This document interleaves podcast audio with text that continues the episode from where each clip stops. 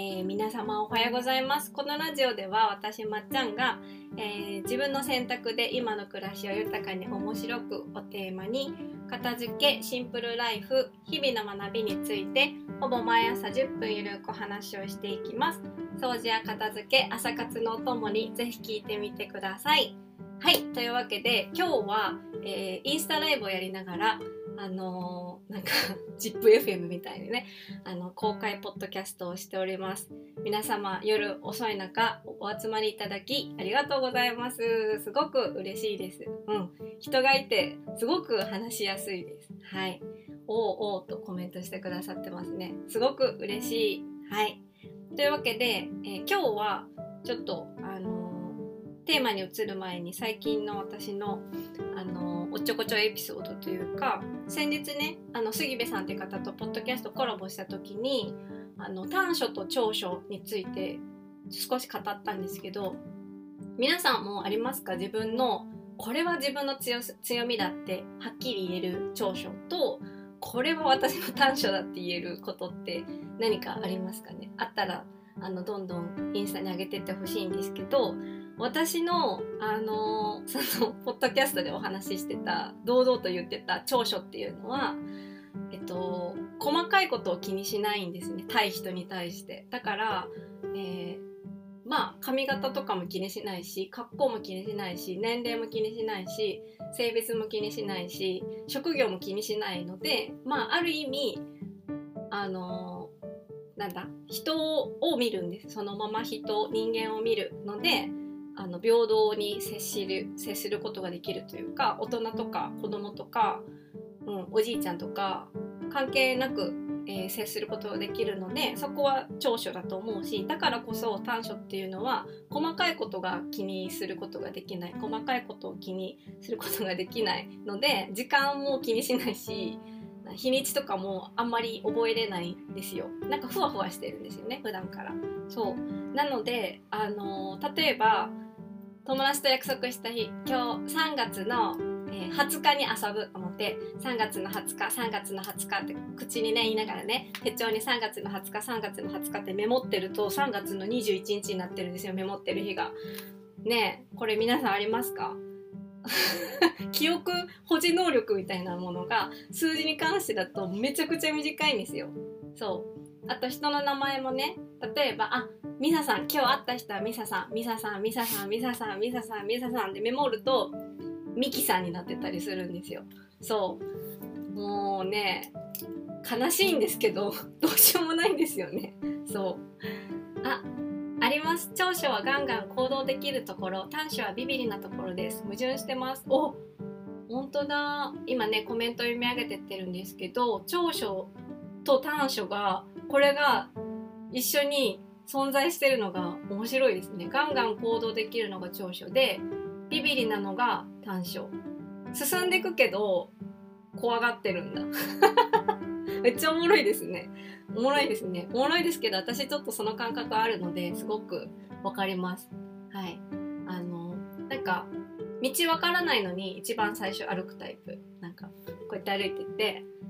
え右曲がればいいのか左曲がればいいんだけどわかかんないんだけどとりあえず右行くかみたいな感じであの分からないのにどんどん突き進んでいって結果迷うっていうタイプでございます。はい、なのですごく分かります。そうでそんな感じであの細かいこと気にしないのですごくあのそれで困ることがたくさんあるんですよ。そうそうなのでもし皆さんもねなんか私と同じような短所があったら教えていただきたい。はいです。はい。というわけで、えー、今日の最初の話をそれぐらいにして今日のテーマに移っていきたいと思うんですけど今日は、えー、物の価値は自分で決めるということについてお話をしようと思います。はい。皆さんあの片付けをするにあたって物の価値ってめちゃくちゃめちゃくちゃ大事なんですよもうむしろそこが一番大事なぐらいなんですけどあの物の価値って自分で決めれるってイメージありますかね？どうですか？なんか物の価値って言われたら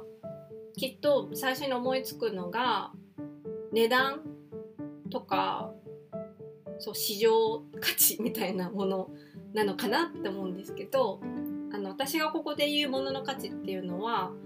自分の中でそのものに対するなんか認識みたいな意味合いでのものの価値なので実はこのものの価値っていうのは視点一つで変えられるんですよ。そう変えられるので片付けをする上でなんでそのものの価値が大事なのかとかなんでそのものの価値を自分で変えていくことが大切なのかっていうと結論から言うと大切なものじゃないとそもそもあの片付けたりとかめでたりとかケアをしたりとか大切に、えー、扱うってことができないのでそうそうできないから大切に扱う暮らしをしたいのであったらそのものの価値を自分で意図的にグイって上げることが必要というか上げられるっていうことを今日は皆さんにお話ししたく、えー、ポッドキャストを撮っております。なんか想像つきますかね？例えば皆さんがこれはこれは価値があるぞって思うものってきっと家にいくつかいくつかあると思うんですよ。これは確実にあの価値があると私は思っているみたいな例えば例えばですけどお財布とか時計とかアクセサリー系って多分皆さんそうだと思うんですよ。ある程度お金をはたいているとかなんだろうきらびやかなものだからなんかその辺ってこれもそうですけどお財布。革でね。可愛いですよね。お気に入りなんですけど。そうそう。あのー、なんだろう。革だし。一応ブランドだし。あの価値あるよなって思えるからある程度大切に扱えるんですけどそうじゃないものって家にはたくさんありますよね。例えばたかがノートとかもそうですけどこんばんはたくさん来てくださって嬉しいです。今もう収録しておりますがどんどんコメントしてってください。はい。えっとこういうノートとか携帯のケースとか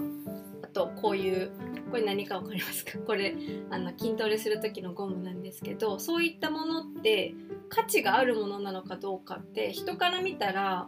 なんだろう。大したものじゃないものってたくさんあると思いますけどあの自分がもしそれをすごく必要としててこれがあることによって自分の暮らしがすごく豊かになるのであったらこれのものの価値を例えばさっきのお財布とかと同じぐらいまで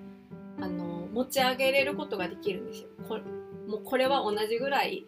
同等の価値があると自分の中で視点を変えて持ってけれることができるんですけどどうやって持って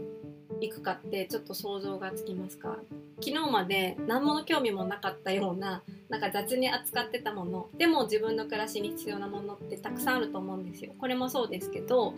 よく私がお話ししてるのがタイツとかパンツとか靴下とかってきっとそういったものの代表例だと思うんですよ。例えばこれストッキングですけどそうあのストッキングをこうやってね見せられてねあなたこれときめきますか？すごく好きですか？って言われた時にあ私このストッキングすごく好きでもうこれ見てください。これもう輝いててすごくいいですよねっていう人ってあんまりいないと思うんですよね。そう。あのでもないと困るものってたくさんあるじゃないですか。でそういったものの価値を上げるためにはまずまず取り扱いをあの非常に丁寧にする必要があります。例えばこういったストッキングとかをこうやってね縛ってたら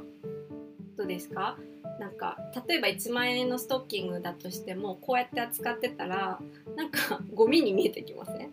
そうなんか見た目なんだろうゴミみたいな感じにそう今ストッキング縛ってるんですけどでこういったなんかゴミに見える扱いをされたストッキングがずっと引き出しに入ってて毎日そのストッキングのこのゴミ状態を毎日こうやって見てたら自然とあこれって私にとってゴミなんだゴミ程度のものなんだっていう思考にどんどんなってくんですよ。そうそうなので自分にとってそのものの価値をこうやって高めるためにはまずまず丁寧にあの扱ってあげるっていうことですね。なので例えばストッキングだったらさっきみたいにあの縛るのではなくってちゃんとこうやって、折ってでね。で綺麗に畳んであげると。畳んであげて大好きな、あのー、靴下とかの横に置いておいたらなんか可愛く見えてきてタイツの価値が自分の中でそう上がっていくんですよ。そう。物の価値ってこう平均を取るので大好きなものの横に置いといたらどっちかですね。大好きなものに引き上げられて輝いて見るようになるか大好きなものがこういったなんか自分がどうでもいいと思ってるものにあの引っ張られてこうかすんでいくのかそれはちょっと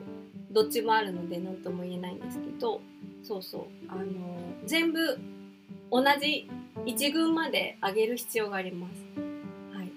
きっと皆さんってとりあえず持っておくものとか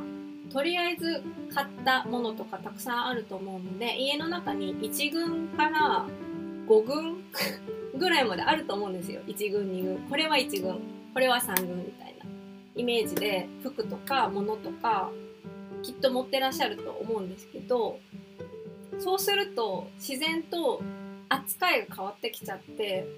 5軍のものとか3軍のものとかを雑に扱ってしまったりするんですよ。そうそうそう気づかないうちにね。だからやっぱり全て自分が持ってる所有物っていうのは全て1軍に持ってけれるように野球だったらみんな試合に出れるような あの人気のねすごい活躍するメンバーまで引き上げれるようにそのものに対する自分の視点とか価値観っていうものを変えるっていうことですそう。それでも変えれないものっていうのは多分私の暮らしあなたの暮らしにはあのなくてもいい存在だと私は思うのでその時は手放していただいた方がいいんじゃないかなと思います。はい、どうですか？皆さんも家になんかあるんだけど自分でなんかその価値あんまりよくわからないなっていうものとか価値みな価値がなんだろうすごく低いなって扱いをしているものってたくさんあると思うんですよ。うんうん、特に毎日使うようなものってどんどん価値が下がっていったりすると思うんですよ。バスタオルとかハンドタオルとかスポンジとか そうあとお箸とかスプーンとかフォークとかもそうですけど毎日使うものほどねどんどんどんどん雑に扱ってって自分の中で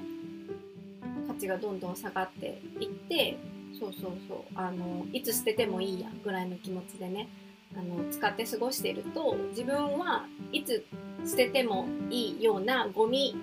を使っている人間ゴミに値する人間っていう認識になっていくと思うのでそう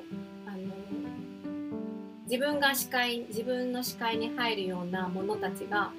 自分にとって一軍でいられるように一軍として、えー、生活できるように一度自分が持っているものの価値を見直してあげてください。はい。どんだけお金にならないものでもどれだけ人にとってしょっぽいもの ゴミに見えるようなものでも自分が好きとか自分にとって意味があるものっていうのは全部一軍として私は使っていいと思うし堂々としてていいと思うしあの表に出して自慢していいものだと思うのでそうあのどんどん皆さんも物の価値は自分で決めていってください。そしたら自然と片付くようになりますし物を大切に扱うようになります。はい。というわけで今日は少し、えー、長くなっちゃいましたがここまで聞いてくださってありがとうございましたえまた次回のポッドキャストでお会いしましょう。え今日インスタライブあの見に来てくださった方たくさんいてあの人に向かって話せる感じがしてすごく、えー、嬉しかったです。はい。では、え、今日も一日味わい尽くしてください。